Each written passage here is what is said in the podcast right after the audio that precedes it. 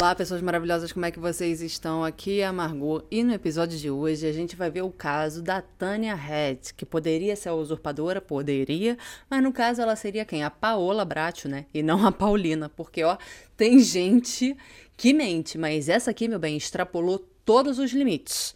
Mas antes de irmos para o episódio de hoje, eu preciso lembrar que os episódios são multiplataforma, lançados sempre às terças-feiras, 10 horas da manhã, simultaneamente no YouTube e nas plataformas de áudio também. Já aproveitando o gancho, né? Então também quero pedir para você o que? Se inscrever no canal, caso o botãozinho aí de baixo, que eu não sei se é desse lado ou se é desse lado, de inscrever-se ainda estiver vermelho no seu caso aí no YouTube, ou seguir o canal na plataforma de áudio que você estiver usando para me ouvir. Além disso, me segue lá no Instagram também, por favor, arroba Fala Margot, tudo junto, porque eu tô sempre falando com vocês por lá. E se ainda não tem, logo terá conteúdo exclusivo por lá também. É... Então eu acho que é isso, né? Sem mais delongas, vamos para o episódio de hoje. Apesar de ser adolescente na época, não ter nenhuma relação com os Estados Unidos, nem inglês eu falava naquela época, eu me lembro nitidamente o que, que eu estava fazendo em 11 de setembro de 2001. Gente, esse ano já vai fazer 20 anos, né? Passou muito rápido. É, comenta aí também se você lembra o que, que você estava fazendo nesse dia. Só para contextualizar, caso você não saiba do que, que eu estou falando, que eu acho que é impossível alguém não saber, mas no dia 11 de setembro de 2001, a organização terrorista Al-Qaeda, liderada pelo Osama Bin Laden na época, é, realizou quatro ataques contra os Estados Unidos eles sequestraram quatro aviões, lançando um contra o Pentágono, dois contra o World Trade Center, as Torres Gêmeas, né, como a gente falava, é, ou como a gente fala em português, e um, um avião é, atingiu a Torre Norte, um avião atingiu a Torre Sul. Além disso, teve também um quarto avião, o voo 93 da United Airlines, que caiu depois que os passageiros se rebelaram contra os terroristas. Não é confirmado, mas se acredita que esse avião deveria atingir a Casa Branca ou o Capitólio. É, tem um filme só sobre esse voo, se chama United 93, ou, né, United 93. é, em português que eu recomendo que assistam, porque a gente fala muito das Torres Gêmeas, né, mas a gente acaba esquecendo desses heróis que se sacrificaram para impedir a perda de mais vidas naquele dia, né? Porque enfim, esse filme é muito emocionante porque eles conseguiram falar é, com parentes, né, no solo, por celular e tudo mais. Então, muitos conseguiram se despedir ou deixar algum recado, e foi através dessas ligações que eles descobriram que uh, as torres e o Pentágono já tinham sido atingidos, e aí que eles se rebelaram contra os terroristas, o que causou a queda do avião em uma área deserta perto de Shanksville, na Pensilvânia. Se quiserem, eu posso fazer um episódio só sobre esse voo. Então, deixe aí nos comentários. Mas o episódio de hoje não é sobre os ataques especificamente, mas sim sobre uma sobrevivente das Torres Gêmeas. Só que não. Esse é o primeiro Exposed do canal, porque eu vi essa história no canal da Kendall Ray e eu fiquei tipo. Que absurdo. É, tipo, é uma história tão absurda que eu quis trazer aqui para vocês. Os ataques de 11 de setembro deixaram 2.996 mortos, incluindo 19 terroristas, e mais de 6.200 feridos. Além disso, destruiu e traumatizou milhares de famílias, né? Então, alguns grupos se formaram depois disso, seja grupo de apoio às famílias, seja grupo de apoio aos sobreviventes, ou grupos de sobreviventes mesmo é, onde um apoiava o outro, né? E é aí que entra a nossa personagem de hoje, que é a Tanya Head. A Tanya tem uma cicatriz de queimadura no braço dela, que ela alegava que tinha acontecido nas Torres Gêmeas, porque ela era uma sobrevivente dos ataques. Ela trabalhava com investimento global no um, andar 78 da Torre Sul do World Trade Center e ela estava trabalhando no dia dos ataques. Na verdade, isso é, fez com que ela fosse uma das únicas 19 sobreviventes, né, pessoas sobreviventes que estavam acima do ponto de impacto do avião na Torre Sul. O noivo da Tânia, Dave, não teve a mesma sorte. Ele trabalhava na Torre Norte e foi uma das pessoas que perderam a vida naquele dia. A Tânia conseguiu descer a torre e um bombeiro carregou a Tânia para fora né, da torre antes que os prédios desabassem.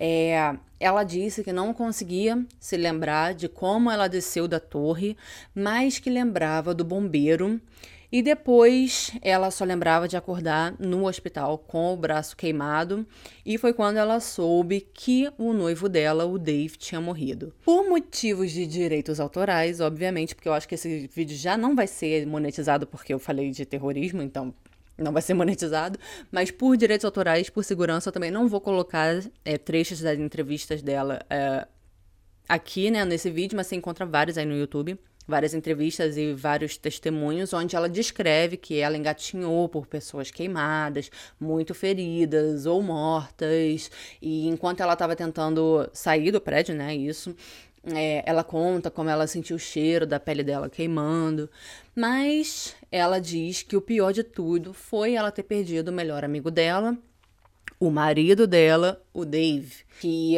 é, uma parte dela, né, morreu com ele naquele dia.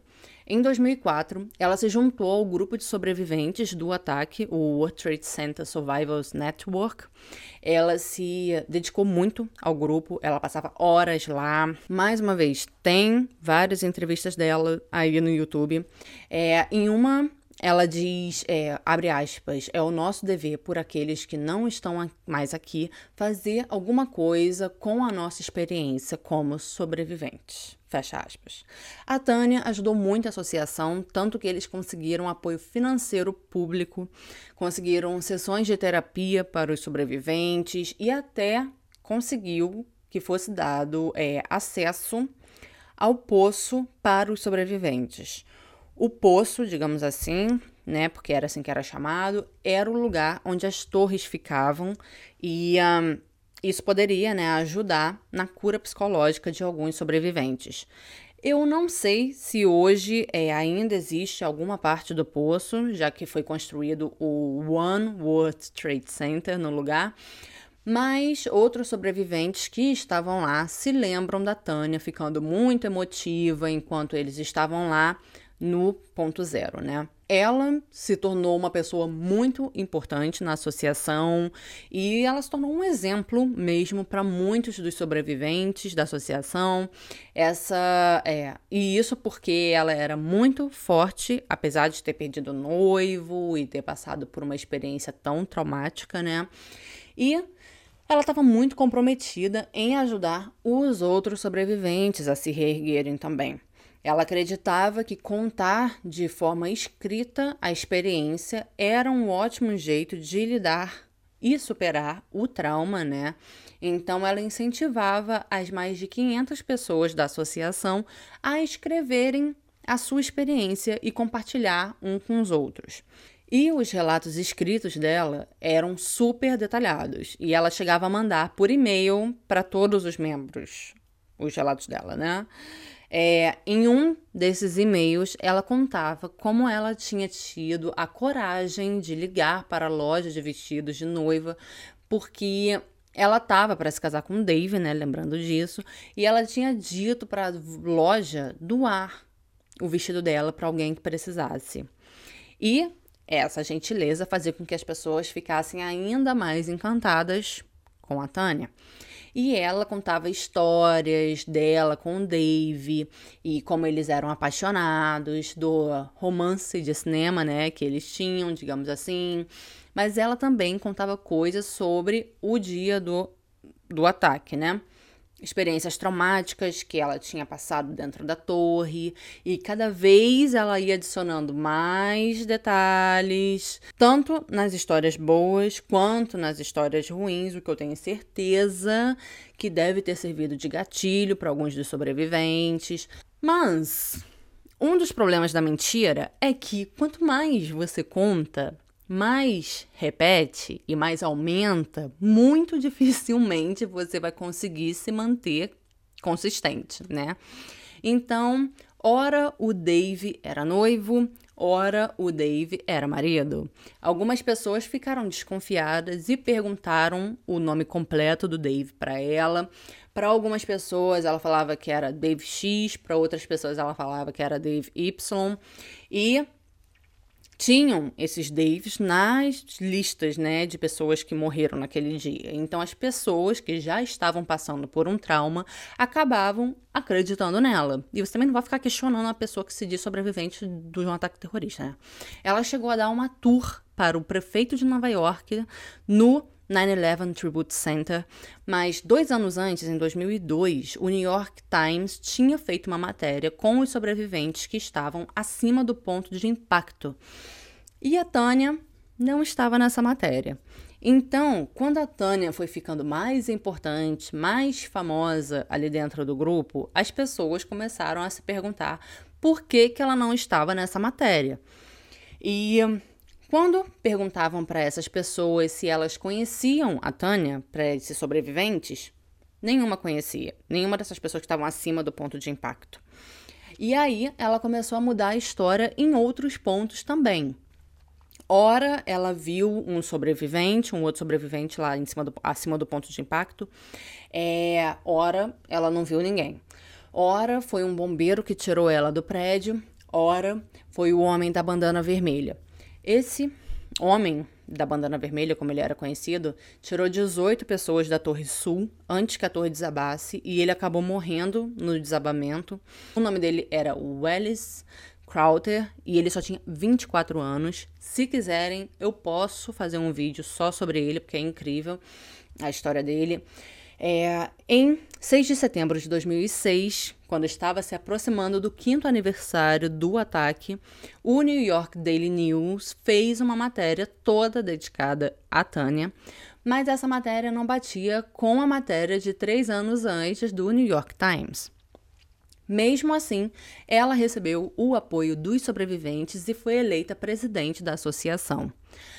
Mas com grandes poderes vem grandes responsabilidades e o poder começou a subir na cabeça da Tânia. E isso fez com que algumas pessoas começassem a abrir os olhos para as inconsistências da história dela. Nesse mesmo período, o New York Times começou a pesquisar mais a fundo, né, sobre a Tânia e por que, afinal, que ela não estava na matéria, por que eles não tinham registros dela como sobrevivente. Mas foi só eles começarem a entrevistar ela que a mentira caiu por terra, né? Porque hum, quando eles perguntavam para ela qual era o nome da assistência da assistência, ó. Quando eles perguntavam para ela qual era o nome da assistente dela, que ela disse que viu morrer na frente dela no dia do ataque, ela não lembrava. Ela não podia nem mesmo dar o nome completo do noivo dela, do tal Dave. Mesmo assim, os membros mais próximos dela na associação continuaram acreditando nela e apoiando a Tânia.